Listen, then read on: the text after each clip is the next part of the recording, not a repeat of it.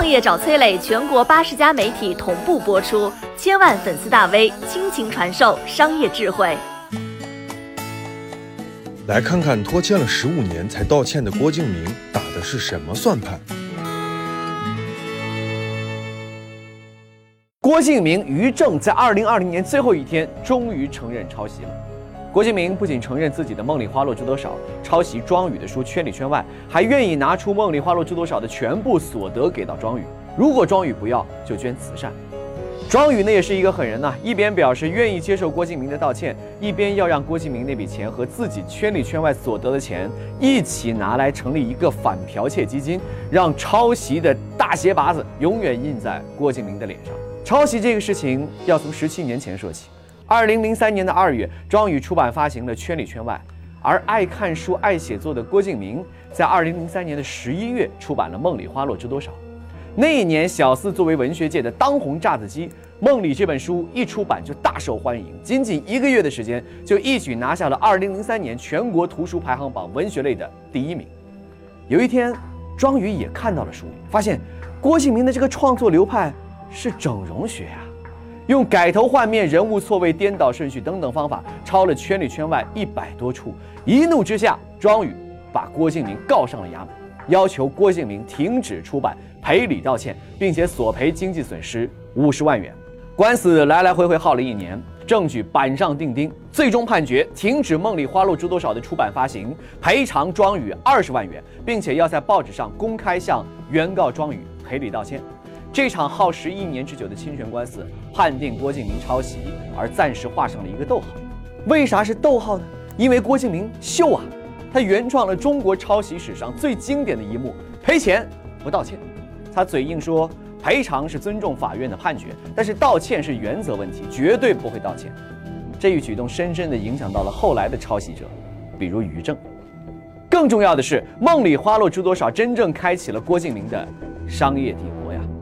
那本《梦里》的总销量一百九十万本，是郭敬明评分最高的一本书。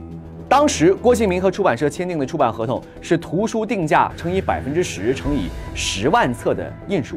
这本书的定价是二十块，也就是说这本书的版税郭敬明赚到了三百八十万。那这本书呢，还让郭敬明迈入了影视领域啊！《梦里花落知多少》被影视公司买下版权，改编成电视剧。当年热门小说的版权费至少是一百万吧？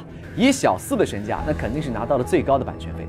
加起来，《梦里花落知多少》总共所得至少五百万，这就是他要赔给庄宇的钱。拿出至少五百万赎罪，这就能够证明郭敬明对于抄袭的忏悔是虔诚的吗？对他来说，几百万，毛毛雨而已。抄袭争议之后，郭敬明把粉丝经济玩到了一定的高度啊！热衷他的粉丝甚至说，抄也抄得比原作要好啊！而他的每本书也确实大卖，《小时代》系列一共八本，基本上是一千三百万左右，最低一本销量八百五十万，最高一本两千四百五十万，再加上《绝技》系列夏至未至换成所有书籍，仅仅他个人的图书版税高达一点六二九亿。但是这只是郭敬明财富的冰山一角。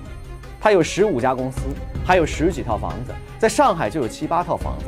最出名的一套是一幢老洋房，价值七亿，里边的装修那就是真实版的《小时代》呀。芬迪的地毯，GUCCI 的靠垫，墙壁上随便一幅油画就是上百万。现在要给庄宇的这些钱，就是郭敬明大豪宅里随便几件装饰品的事情而已。而郭敬明啊，如今还是郭大导演。靠套拍《小时代》四部曲，总共成本两三亿，博得十七亿票房，他成为了资本推崇的商业大导演。可以说，靠抄袭发家，顶着骂名致富。为啥要在这个时候出来道歉呢？郭敬明曾经说自己啊，我是一个优秀的商人。什么是商人？他们不是在道德中做选择，往往是在利益中做选择。他不是对抄袭幡然醒悟，他是发现这钱越来越难赚。郭敬明的《绝技一》成本四亿，票房三点八亿；《绝技二》成本七点五亿，线上售卖三亿；《晴雅集》成本两亿，现在卖到三点五亿，因为口碑太差也卖不动了。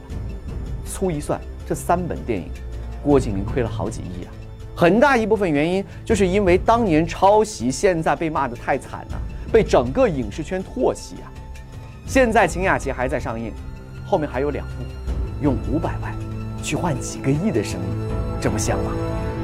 你品，你细品，你是不是品到了别人书上的那些油墨味儿，被郭敬明抹在了自己算盘上的那个味儿？你好，我是松南，是崔磊的合伙人。包括抖音、快手、百度、阿里、腾讯等等这些互联网公司，都曾经邀请过我们去分享创业方面的课程。我们把主讲的内容整理成了一套音频的课程，里面包含了如何创业、如何做副业、优质项目的剖析等等，相信对你会有所帮助。